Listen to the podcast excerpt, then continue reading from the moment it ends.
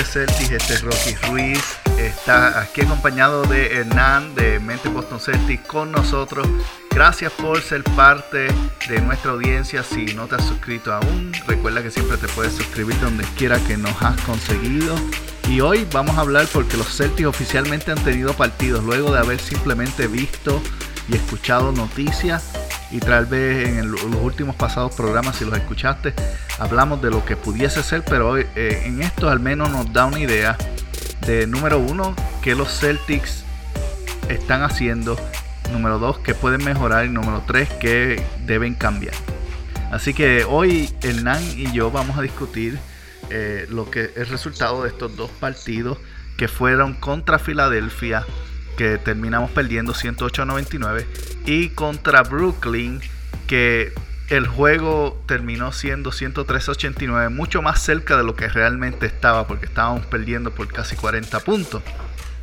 Entonces, eh, fueron dos juegos. La palabra que yo usaría es interesante. Interesante. ¿Cómo tú describirías, Hernán, este, estos dos partidos? Eh, bueno, Rocky, ¿qué tal? Eh, pienso que eh, hay que tomar estos dos partidos eh, fríamente, diría yo. Em, De acuerdo. creo que inclusive, bueno, son una especie de reflejo de lo que veremos en, en esta temporada porque eh, va a ser una temporada corta, va a ser nuevamente especial porque, por ejemplo, no vamos a tener juego de estrellas. Entonces, creo que es un, primer reflejo de, lo que nos espera. Inclusive antes eh, teníamos eh, casi cuatro a cinco partidos amistosos antes de la temporada regular y ahora vemos que todo se concentró a dos. Eh, no tuvimos la, la- Summer League esta, este año tampoco. Entonces nos da una pauta de- de que todo eso se ha visto concentrado en apenas dos juegos.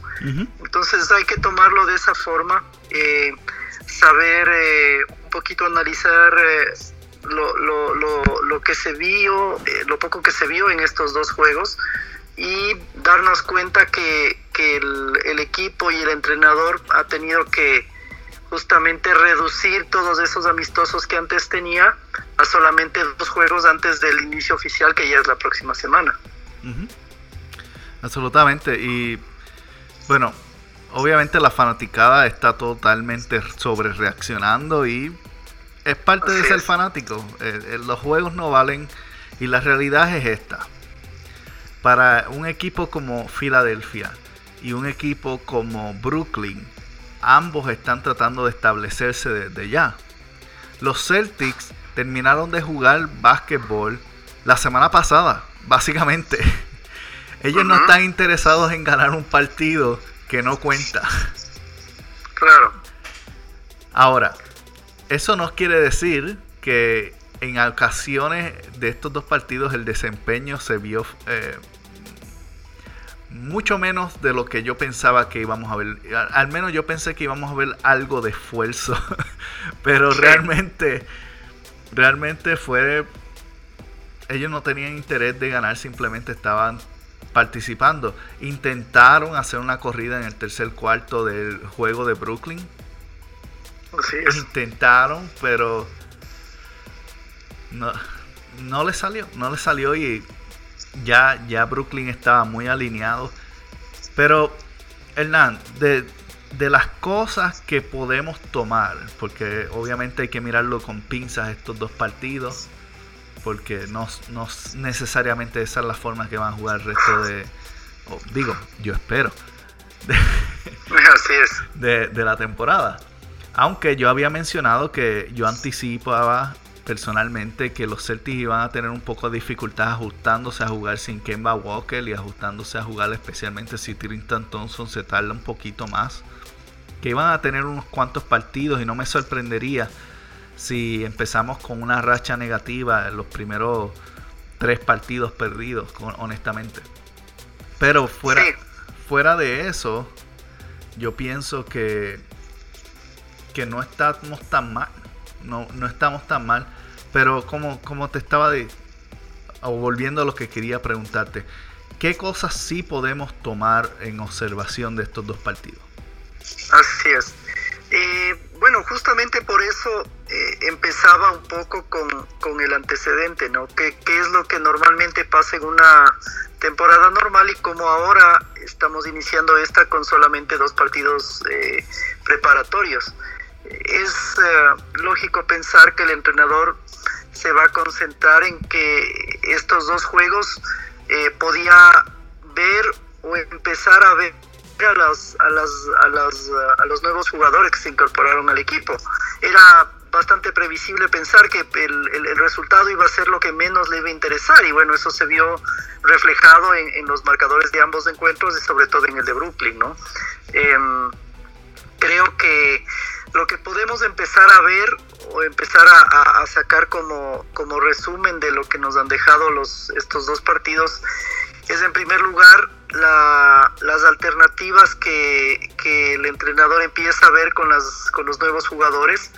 Me parece que se ha concentrado bastante, por ejemplo, en, empezar a, ver ciertas, uh, ciertas interacciones entre, entre la, el segundo equipo. Creo que el primer equipo está más o menos claro, no creo que vaya a haber mayor variación. Están los Days, está Smart seguramente estará por ahí estará Taze al inicio mientras Thompson se, se agrega al equipo. Eh, probablemente Tick sea el, quinto jugador. Y a partir de ahí vamos a tener la, la, mayor rotación en el equipo para que el resto de piezas empiecen a complementar ese, ese quinteto inicial. Entonces, estos primeros partidos muy probablemente eh, lo que, lo que hizo Stevens es justamente ver qué opciones tiene para ir complementando a los titulares. Pienso que, que eso es lo que podemos empezar a, a sacar a, a, limpio, digamos, de estos dos juegos. Claro, y no solamente eso, eh, yo pienso que también eh, se vio mucho el decir que, que él decidió empezar a Llavante. Sí, es una de las cosas buenas a, algunos fanáticos que nos gusta su juego, ¿no es cierto? Nos, nos llamó mucho la atención justamente la presencia de él en, en, el equipo titular. Eso tal vez nos da una señal de que probablemente lo, vam, lo vamos a tener ahora ya con más minutos, eh, al menos en la segunda facción, digo yo. Eh, eh, a Stevens le gusta mucho el juego con las tres alas, así que eh, aparentemente va a una de las alternativas que va a tener para la ausencia de, Hayward en el equipo ahora va a ser justamente con Green, sea en el titular que no creería mucho, pero al menos en la segunda facción probablemente va a tener más minutos. Eh, algo similar probablemente suceda con, con Robert Williams, eh, pues empezamos a, a ver que al menos va teniendo un poco más de, participación, aunque en estos dos primeros juegos Thompson todavía no ha podido jugar. Claro. Eh, eh, algo que mencionó Brad Steven en el día de hoy, luego de la práctica que tuvieron hoy, fue que tuvieron, bueno, no lo mencionó él, lo mencionó Grant William, que lo entrevistaron.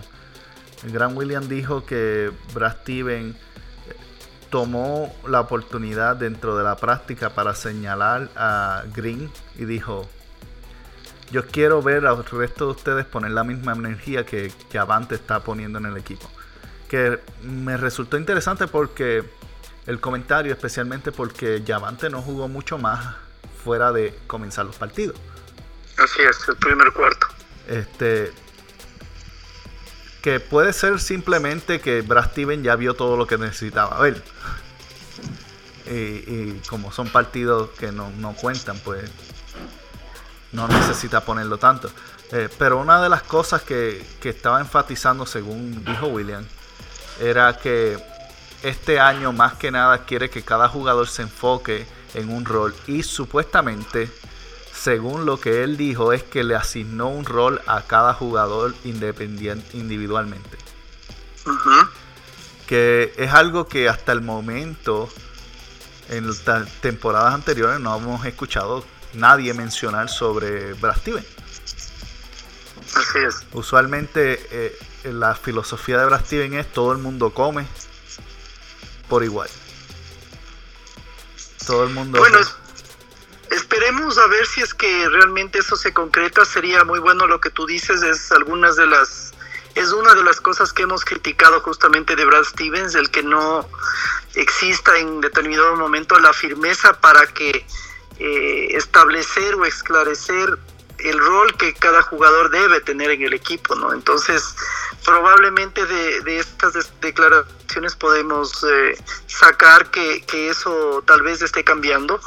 Eh, me hace eh, relación también lo que, lo que tú mencionabas con las declaraciones que dio Daniel al inicio de la temporada, también refiriéndose a que esta, en esta temporada va van a necesitar mucho más esfuerzo de, de, los jugadores que han estado al final de la fila, decía él, ¿no es cierto? Entonces, más o menos es, es algo que concuerda con, con este esfuerzo que, que ahora ha, mencionado Brad Stevens y eh, justamente el ir asignando ya un rol definitivo a, a, cada uno de los jugadores. Entonces, nos da tal vez una, una muestra de, de algo que podría estar cambiando para, para esta temporada. Tal vez, tal vez es experiencia, tal vez se ha notado que no le ha funcionado como él pensaba que iba a funcionar, no sé. Pero independientemente, yo pienso que son buenas noticias en cuestión del equipo. Ahora, el único problema que yo pienso y que dejó de demostrar este, estos pasados dos partidos, en mi opinión, es que la banca que tenemos ahora mismo no es una banca ofensiva no es una banca ofensiva y vamos a tener dificultad, número uno, eh, eh, creando ofensiva si Jason Taylor y Jalen Brown continúan pasando el balón. Así es. Yo creo que este año la ofensiva... Bueno, ¿qué, tuviste ofensivamente en estos dos partidos? Bueno, realmente eh, yo pienso que no, no vimos mucho ni ofensiva ni defensiva en realidad en ninguno de los dos partidos, porque eh, tuvimos muchos turnovers, tuvimos justamente pérdidas de balón y, puntos a causa de eso, entonces pienso que ni defensiva ni ofensivamente vimos mucho del equipo en estos partidos. Eh, probablemente es algo que, que, como tú decías, se verá todavía ajustes al inicio de la temporada ya regular hasta que el equipo vaya eh, acoplándose los unos con los otros. Pero aquí, al menos personalmente, yo creo que el tema es claro, más o menos lo que tú decías. La, ofensiva del equipo debe estar basada en, en y, Brown en ese orden. Ahí no hay vuelta más que darle.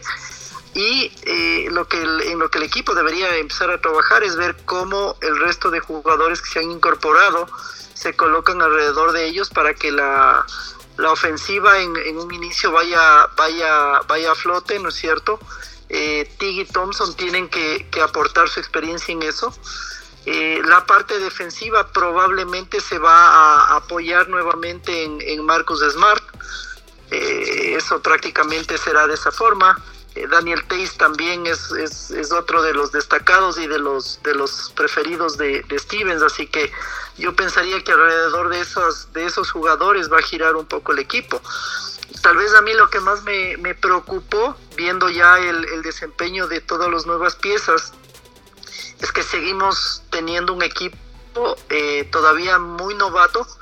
Eh, claro que no hemos visto todavía el, desempeño de Thompson, no, no, lo hemos visto para nada, pero en realidad primero que, seguimos teniendo un, un equipo bastante novel y en segundo lugar, otra de las cosas que nos preocupa también a varios es, es, la, estatura que tiene el equipo, ¿no? Sobre todo con Brooklyn se vio reflejado un poco que la mayor parte de, nuestro, de nuestros jugadores son, de, estatura reducida y eso también es un problema eh, eh, que probablemente tenga consecuencias a lo largo de la temporada. Insisto, eh, sin que hayamos visto a Thompson todavía, que esa se supone que es una de las cartas que que trajimos como, como gran refuerzo para, para esta temporada. Sí, pero, Thompson no es un gigante, Thompson mide 6'9".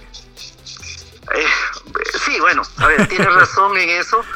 Eh, me refiero un poco a que se supone que la, la, la, a ver, cómo, cómo nos han vendido, cómo hemos escuchado las declaraciones de Thompson y de, y de Stevens un poco de los primeros entrenamientos, es que se supone que Thompson viene a ser la versión un poquito más, ah, más crecida de, de, Smart para, para rebotes y para eso. Más o Mm. menos esa es la, la versión que nos han vendido hasta ahora. Exacto. Entonces, lo que estamos esperando se supone que es un poco hacia eso. Entonces, pero lo que tú dices es, es muy cierto. No es que él sea demasiado alto ni nada, pero se supone que es lo que nos están vendiendo al menos como la, la función o el rol que él va a tener dentro del equipo. Sí, eh, el único ahí que realmente es alto es Taco. Sí, Después de eso, Robert Williams es el segundo que mide 6'11. Pero. Daniel Tace y, y Thompson. Daniel Tace creo que es, es 6'8 y Thompson es 6'9. Entonces no son muy altos. Lo que sí tiene Thompson es que él tiene brazos largos. Creo Así que el, el wingspan, que es lo que le llaman, o la, la extensión, creo que es 7, 7'6 o 7'5, algo así. Entonces tiene brazos largos y más que y eso y tiene buenas piernas. Él es muy tiene tiene buen movimiento en las piernas y que puede defender va múltiples posiciones, así es. múltiples posiciones.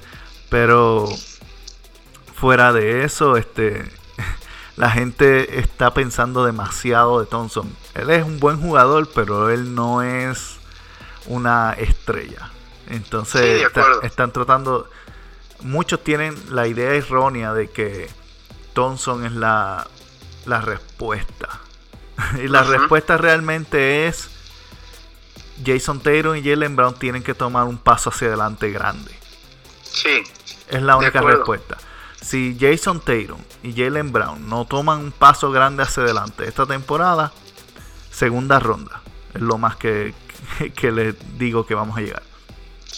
Así es, sí, sí, totalmente de acuerdo. Eh, y bueno, nuevamente eh, retomando algunos de los de los comentarios y análisis que hicimos cuando terminó la, temporada anterior, nuevamente eh, recae todo en, en- lo que Brad Stevens haga este año y los correctivos que realice. Eh, por lo menos, eh, bueno, una de las cosas que también habíamos comentado era la incorporación de, de- alguien como asistente eh, de él que pueda mejorar, digamos, su, su reacción en cancha ante ciertos aspectos.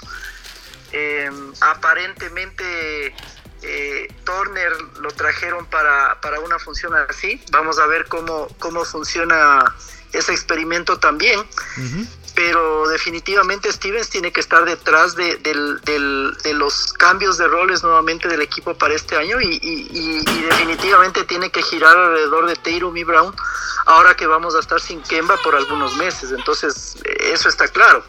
Ahora lo, otro es que simplemente tenemos que, ver cómo las, las nuevas piezas, Tig y Thompson, se acoplan al equipo titular para ver cómo el equipo con esos jugadores eh, eh, va rindiendo, ¿no? Eh, Claro. Estamos claros de las, las limitaciones que tenemos, pero aquí la, en este punto de la temporada lo que nos queda es ver la, la sinergia que ellos van a tener y el resultado que van a tener como equipo para, para enfrentar los, los partidos de temporada regular.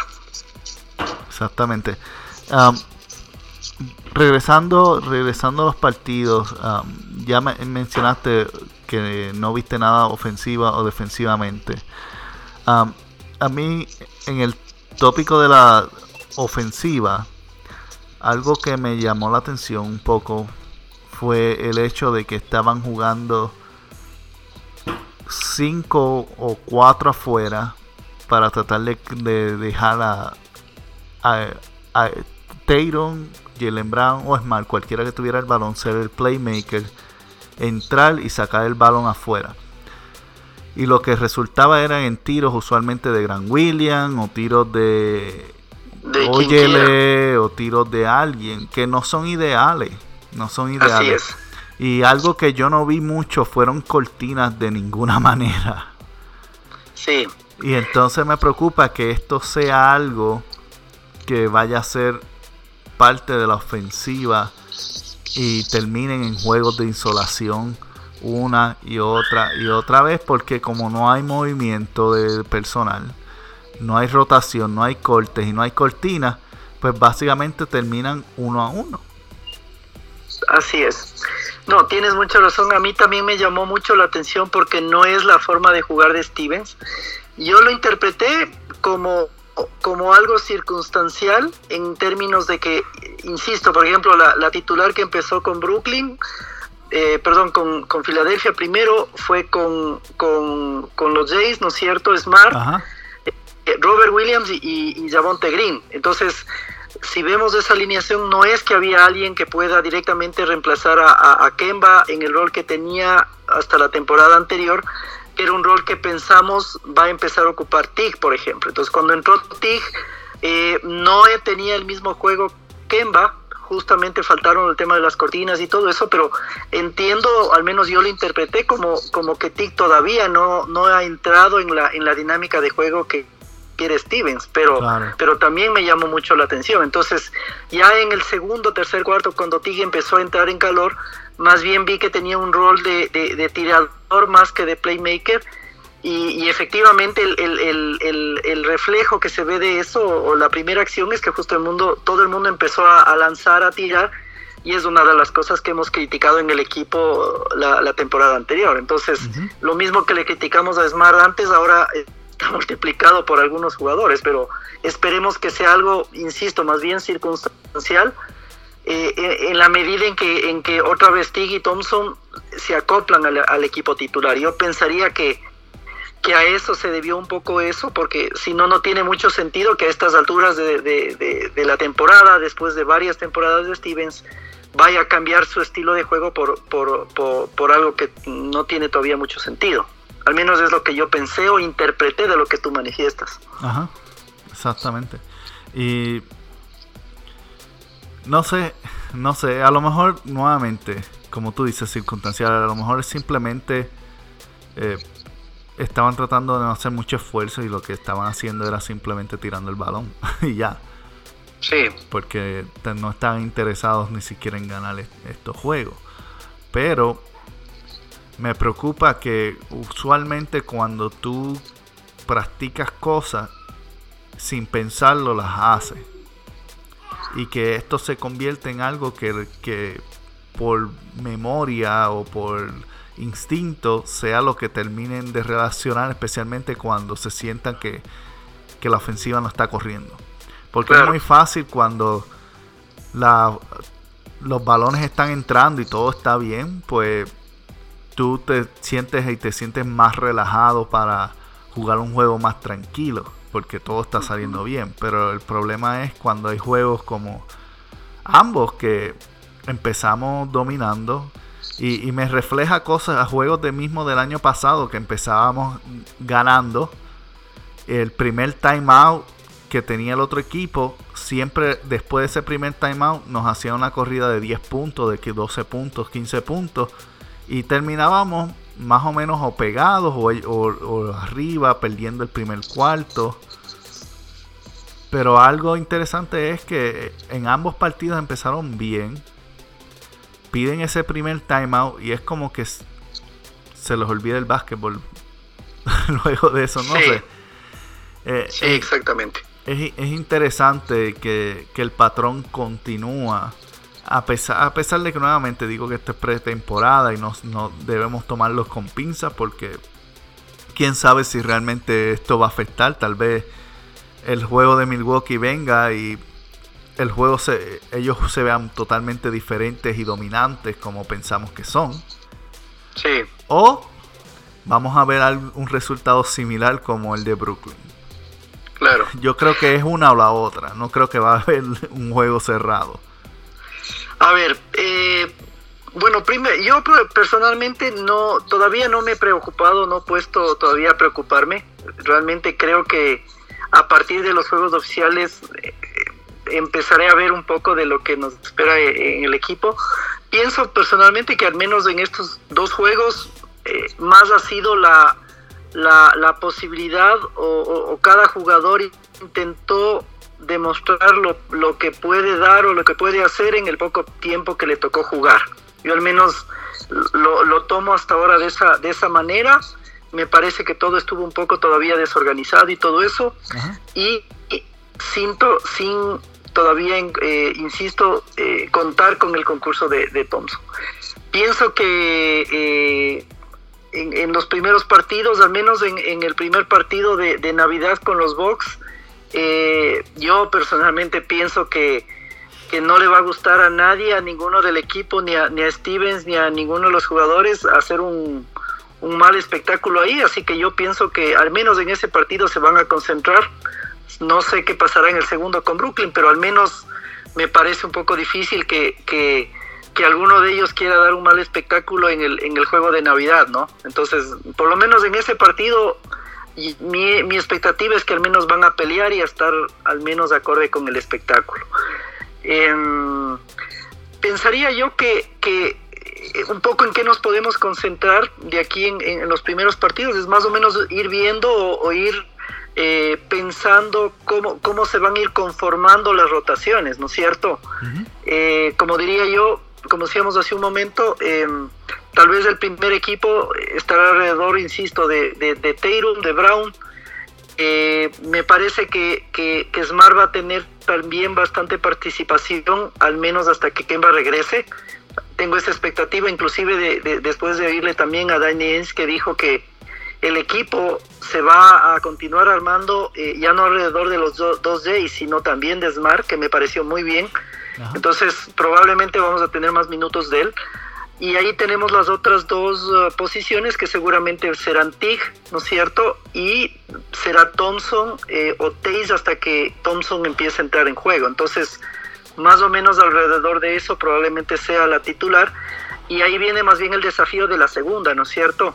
En la segunda probablemente vamos a tener a, Robert Williams, vamos a tener a Javonte Green, eh, a Grant Williams tal vez, y ahí es donde ya empezamos a ver quién más puede empezar a entrar en esa, en esa segunda facción, manteniendo un nivel acorde eh, al, al, equipo titular. Entonces, un poco, no sé ahí cómo, cómo tú ves, eh, si, si, de pronto tu perspectiva también va alrededor de eso, cómo, cómo tú ves más o menos esa rotación, porque creo que más o menos ese es un poco el, el, las dudas que podrá tener Stevens en lo que más va a tener que trabajar hasta ahora, porque si la banca del año anterior tuvo falencias, ahora la banca es más o menos lo que estamos ahora nombrando y es la que va a tener que trabajar Stevens. Sí, yo creo que ahora mismo hablando, vamos a decir Milwaukee, no vamos a, no vamos a pensar en Brooklyn ni Indiana ni ninguno de los otros partidos. El 23 de diciembre, el cuadro principal, en mi opinión, va a incluir obviamente a los tres que mencionaste, Daniel Tays. Thompson yo creo que no va a estar listo para ese juego. Y, ese, esa última posición lo más seguro se la van a dar a Llavante. Y, y, la razón por la cual digo esto, aparte de que ha sido el patrón que ya Brad Steven ha utilizado, es porque Steve, aunque sería excelente para comenzar, es el único que tiene la capacidad de tener algún tipo de ofensiva del banco.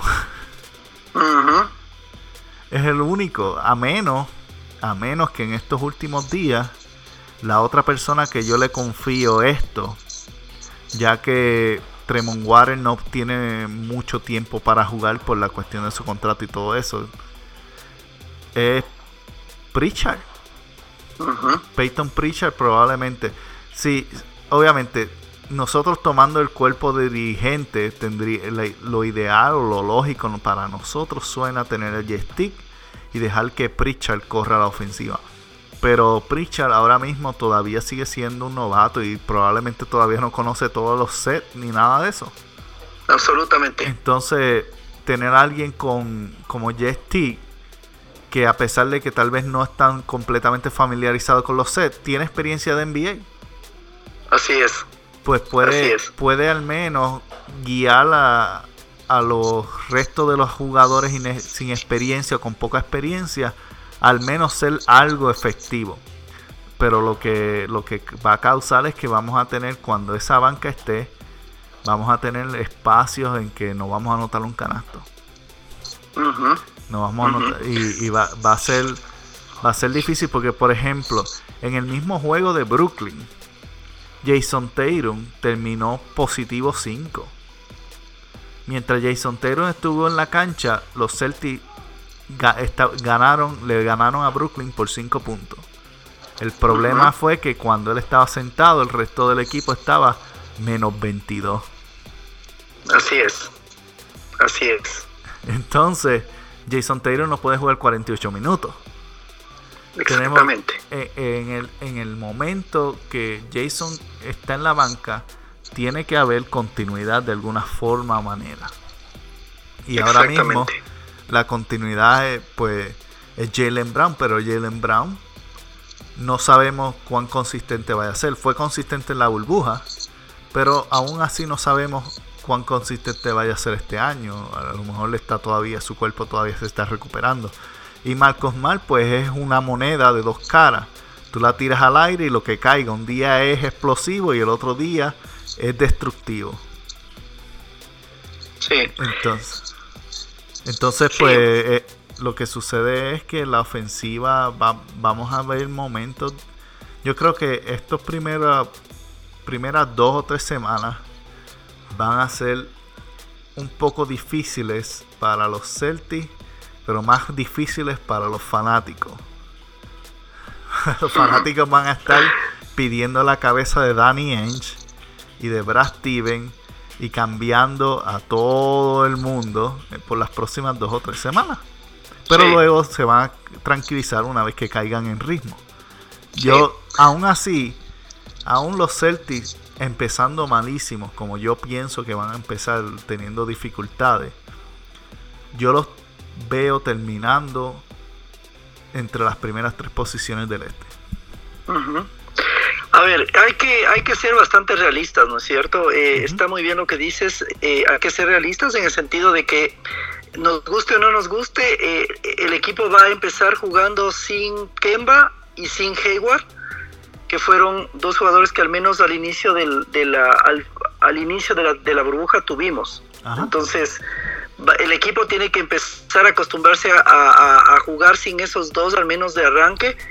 Eh, me parece bastante lógico lo que tú dijiste hace un momento, incluso eh, en algún punto de, los primeros entrenamientos me parece que le preguntaron a Brad Stevens eh, el, rol que iba a tener Taze en el equipo y él me parece que mencionó que, que, probablemente lo puede utilizar en la 4 también a Daniel Taze. Entonces, más o menos viene o concuerda con lo que tú mencionas en el sentido de que podría estar eh, Thompson y Taze a la vez. También esa podría ser una opción, justamente eh, dejándole a ti que salga desde la banca para que empiece a traer ritmo de los, de los suplentes. Entonces me, suena bastante lógico. Eh, y conociendo a, a, Stevens un poco podríamos esperar esto, ¿no es cierto? Pero de ahí es un hecho que justamente por no tener ni a Kemba ni a Hayward, definitivamente Brown y, y, tienen que tener muchos más minutos y, tener un rol mucho más activo en el equipo porque son ellos los que tienen que ponerse el equipo al hombro. Ahí no hay otra cosa más. Eh, efectivamente en, la, en, la, en, el segundo equipo puede ser que, que Tig sea quien, quien lidere ese segundo equipo.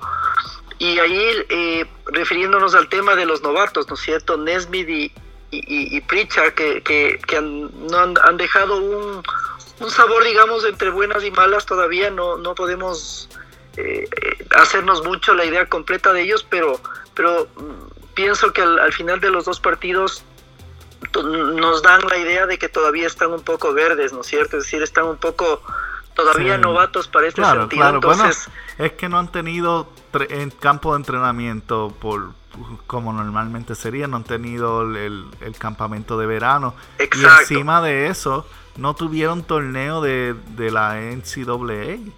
Exacto. Ellos no han jugado desde, desde septiembre, bueno, no septiembre, desde noviembre o diciembre del 2019. No han jugado básquetbol.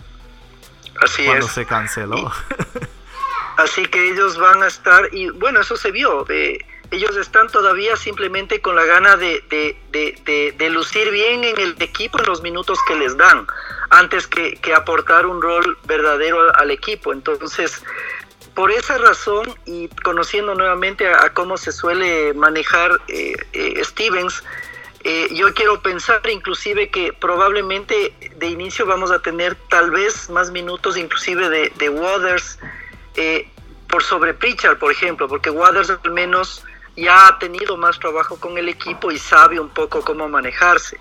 Entonces, por lo menos yo esperaría ver un poco más de minutos de, Waters, al menos en, en, los primeros partidos, eh, por sobre Pritchard, ¿no es cierto? Por, por lo que estamos analizando.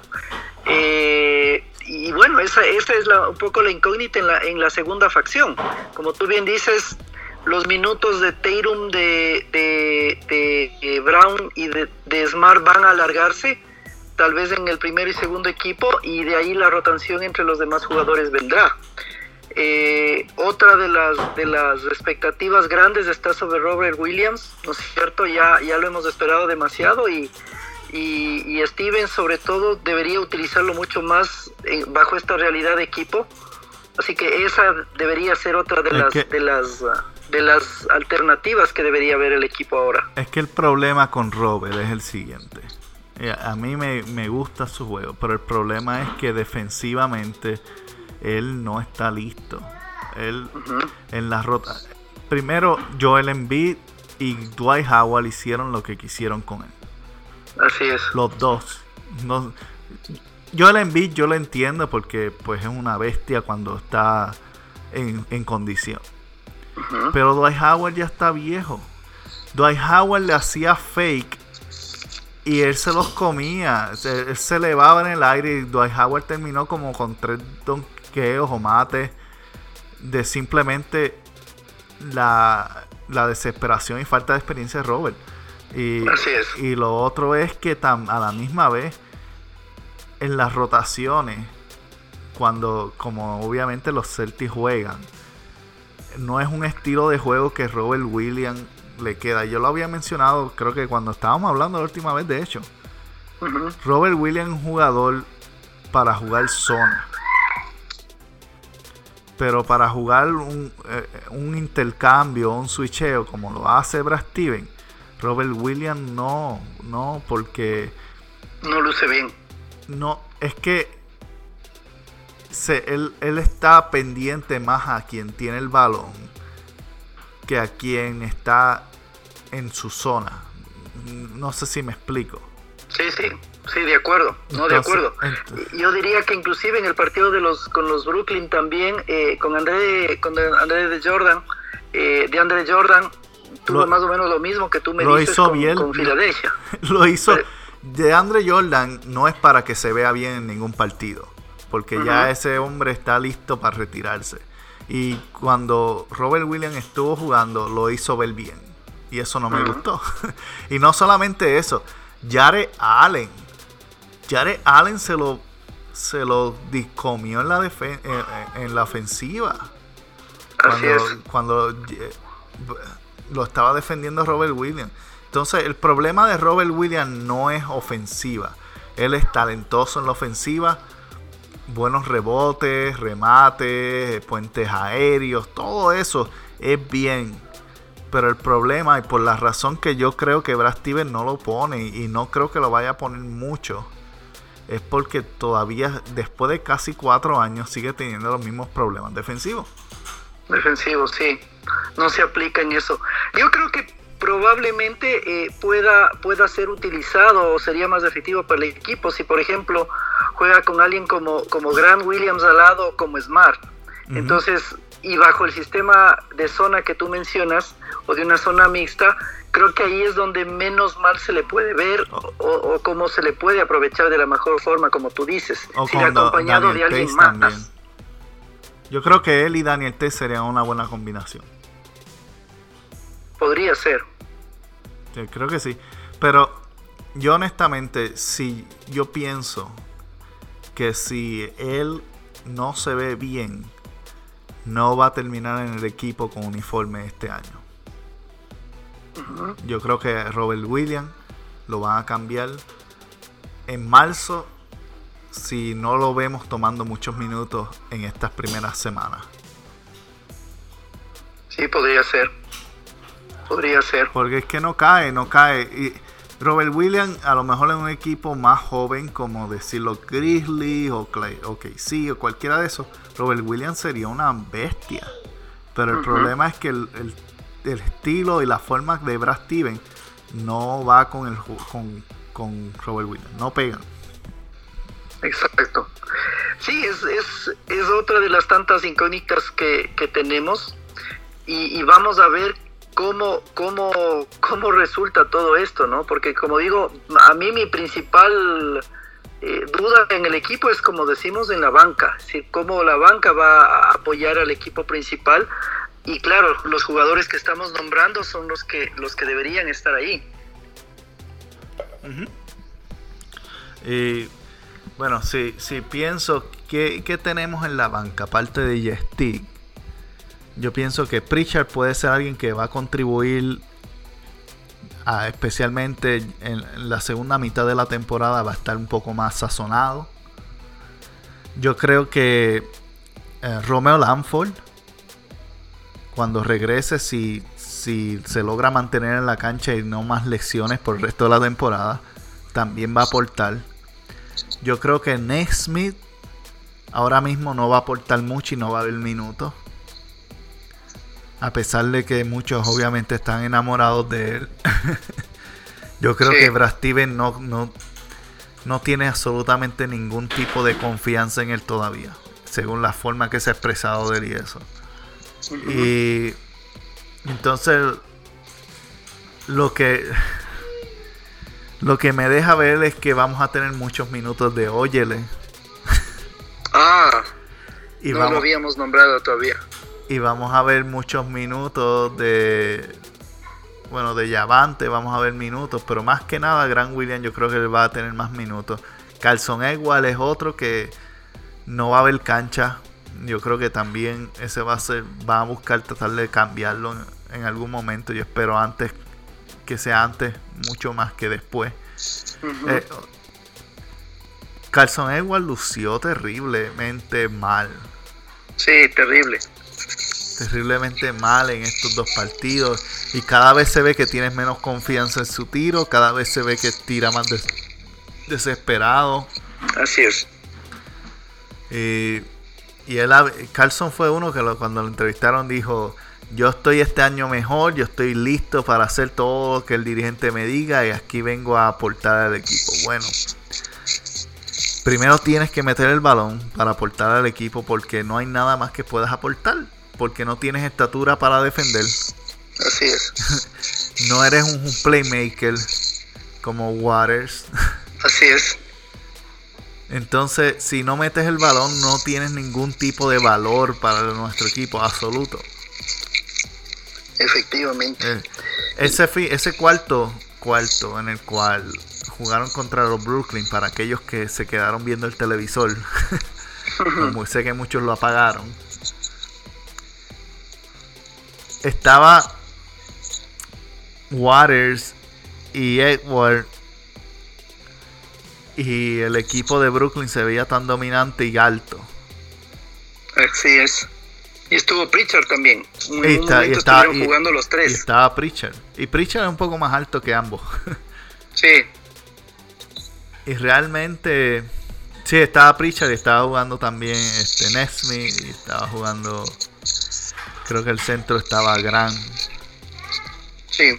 Pero fue, fue feo, fue feo. Y, y para un equipo defensivo la estatura es necesaria. Yo no creo que Carlson Edward tenga futuro en los Celtics. Eh, los Celtics, él se ganó su contrato con esos nueve canastos que le echó a Cleveland.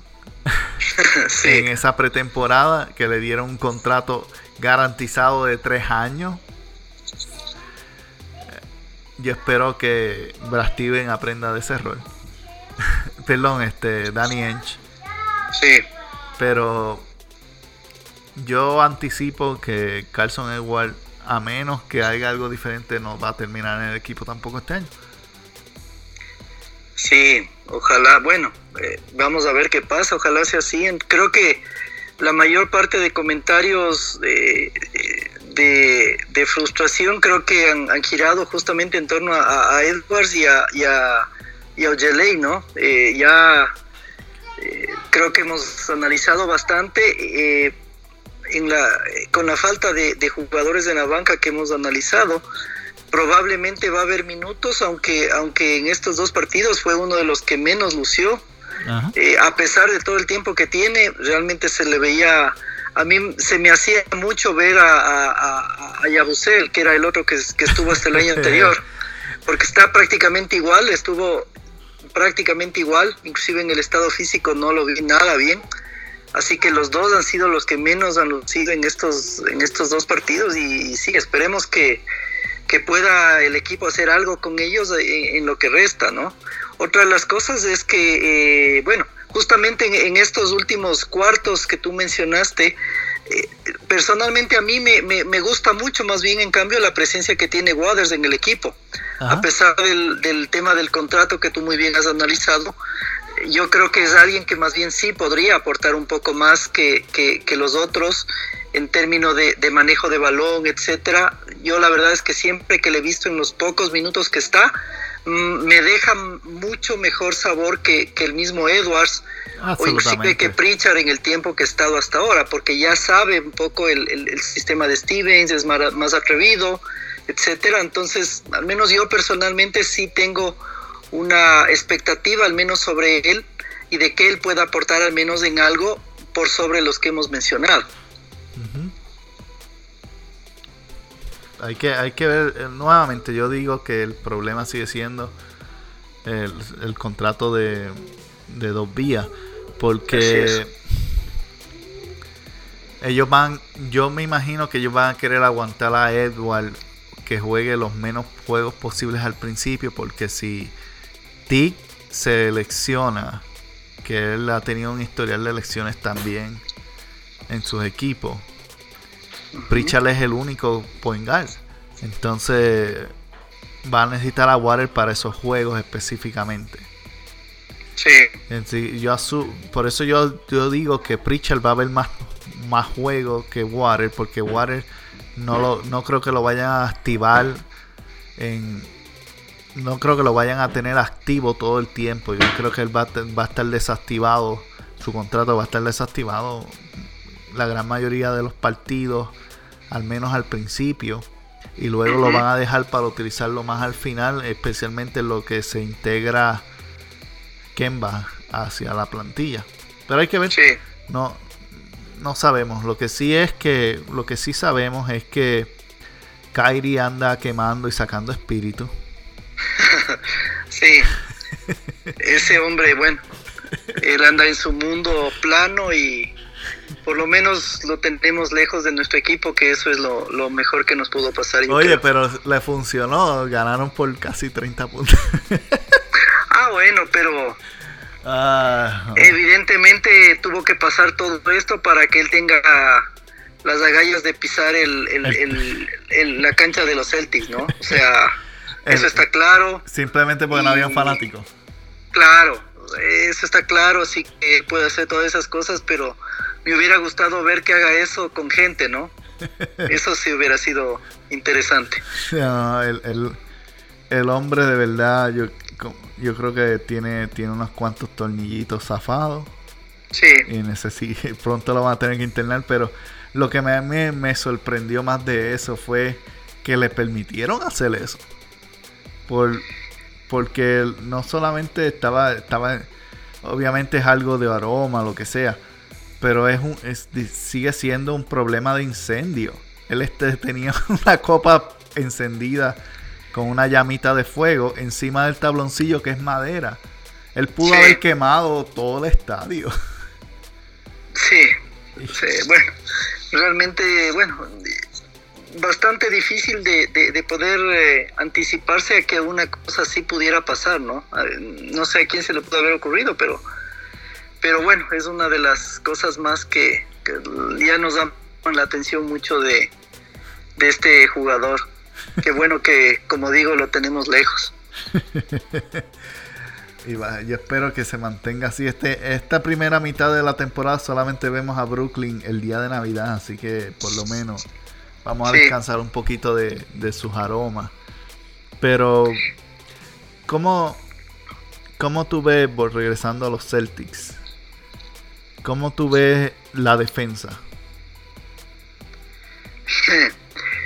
¿Cómo vemos la defensa? Eh, yo pienso que la defensa va a estar floja en la medida en que los, otra vez, que los nuevos jugadores empiecen a entender el sistema de, de, Stevens. Yo creo que ese, esa va a ser el, principal problema del equipo, que claro, hasta el año anterior era tal vez la mayor fortaleza, pero creo que dado que los Jays van a tener que estar trabajando en, en ofensiva, la defensiva es la que va a estar un poco descuidada hasta que el resto de, de jugadores cumplan su rol, al menos es lo que, lo que pienso antes de eh, tal vez eso, es decir, la, aplicación del equipo en la, en la estrategia, pienso que es lo que va a demorarse hasta que cada uno de los jugadores empiecen a cumplir su nuevo rol y sobre todo en defensa va a ser la, la, parte que yo pienso vamos a, a, sufrir más durante este, estos primeros meses de,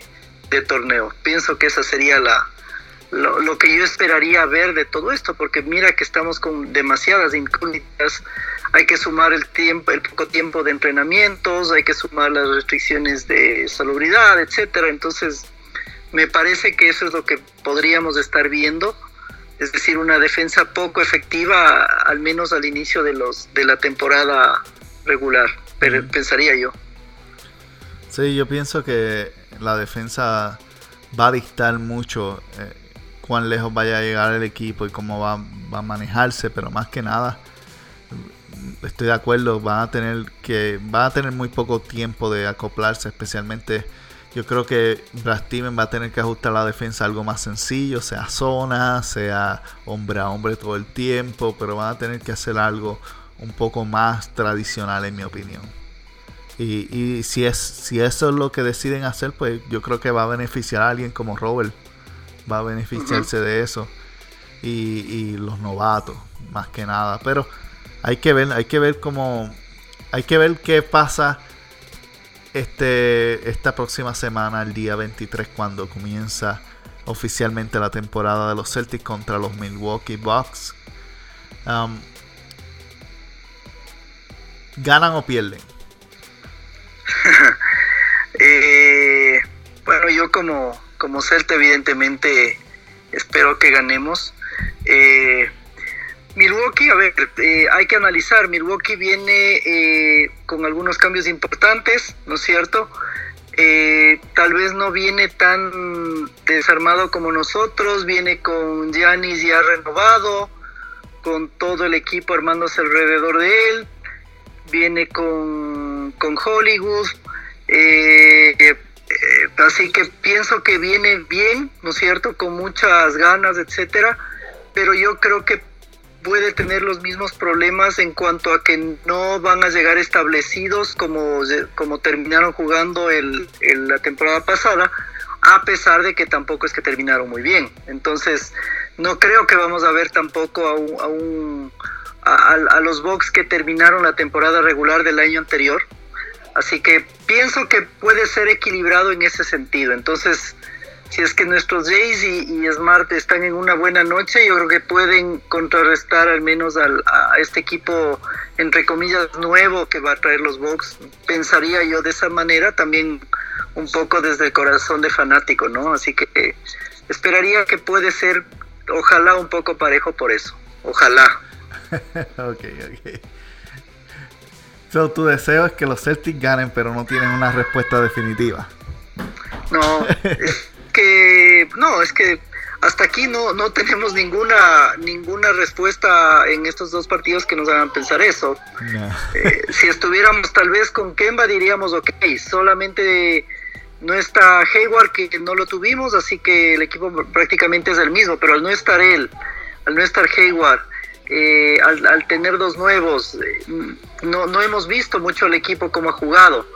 Pero, insisto, del otro lado tampoco es que los Bucks eh, vienen con, rodaje ni nada de eso, sino que más o menos están en las mismas, diría yo. Entonces, como digo, no, no hay mucha, no hemos tenido mucha posibilidad de verles a ambos, así que no, no hay mucha certeza en cuanto a lo que podemos decir, así que ahí puede jugar un poco más, como digo, el, el, corazón fanático. ok, ok. Um, Holiday, Middleton y, y Gianna son, buen, son una buena combinación. Bruce López es. mucho más experimentado que Daniel Pace. Milwaukee va a ganar este partido. Pero, en mi opinión, eh, vamos a perder. Pero que me sorprendan. Quiero que los Celtics demuestren que, que son más de lo que demostraron en esta pretemporada. Sí, sí, ojalá, ojalá sea así. Como digo, yo creo, ojalá, espero, apelo al, amor propio de, de los jugadores que ahora tenemos para que al menos el día de Navidad intenten en no, no verse mal, digamos, y que hagan todo lo, lo necesario por, por hacer un partido digno y ojalá ojalá le puedan se puedan derrotar otra vez a los Bucks. Ojalá. Sería, bueno, me gustaría que comenzáramos con una victoria, pero honestamente no la veo. No la veo eh, siendo estoy siendo objetivo como fanático. Como fanático, yo siempre pienso que los Celtics van a ganar los 82 partidos. Pero, siendo una persona objetiva en este momento, yo pienso que Milwaukee tiene más continuidad que los Celtics. Tiene una banca un poquito más profunda, no más profunda que los Celtics, pero un poco más. Y yo creo que Holiday, Middleton y, y, Tate, y, Tatum, y Gianna van a estar un poco más cohesivos.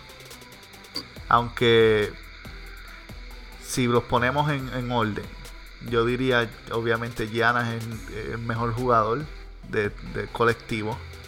Después, eh, después eh, viene siendo Tatum y Brown. Después de eso viene siendo Holiday y Middleton. Y después Marcos Smart. Así es, más o menos. Entonces, todo depende si Jason y Jalen pueden vienen a jugar con su juego de doble A. Si ellos vienen a jugar y, cada uno echa uno echa 25 y el, el otro echa 30, los Celtics van a tener una buena oportunidad. Así es. Pero si uno de los dos está apagado